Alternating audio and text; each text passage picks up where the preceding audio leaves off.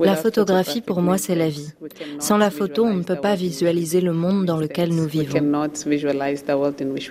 Ainsi s'exprime Zanele Muoli. Dans la première partie de l'exposition, on peut voir le travail minutieux, proche de l'archive qu'elle mène au sein de la communauté noire queer en Afrique du Sud. Elle emmène ses modèles lesbiennes ou trans dans les espaces publics, sur les plages où on a peu l'habitude de les voir.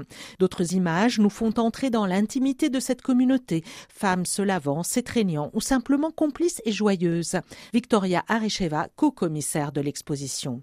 L'artiste se définit comme un activiste visuel. C'est un travail qui cherche à donner la visibilité à la communauté LGBTQIA, très vulnérable et très peu représentée dans les médias et dans la culture visuelle.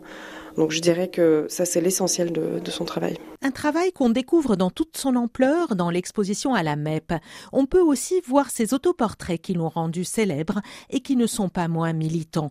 Dans ces photos, Zanele Muoli accentue la noirceur de sa peau.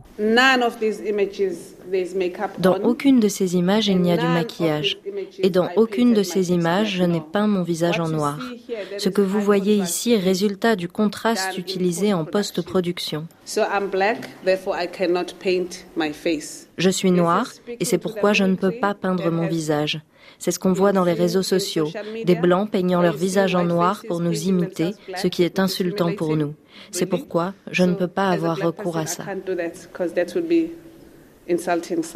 Et pour se parer, Muoli a recours à des objets domestiques comme des pinces à linge, des éponges en inox, un plumeau, autant d'objets qu'elle intègre à sa coiffure pour mettre en avant le travail assigné aux femmes noires.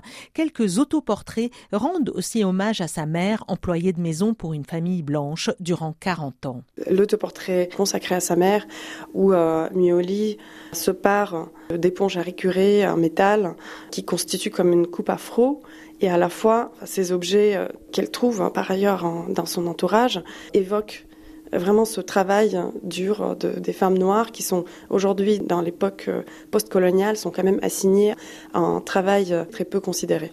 Une œuvre profondément politique où Zanele Muoli, à l'encontre de l'image de l'artiste égocentrique, ouvre grand la voie à toute la communauté queer noire pour lui donner une visibilité grâce à son appareil photo.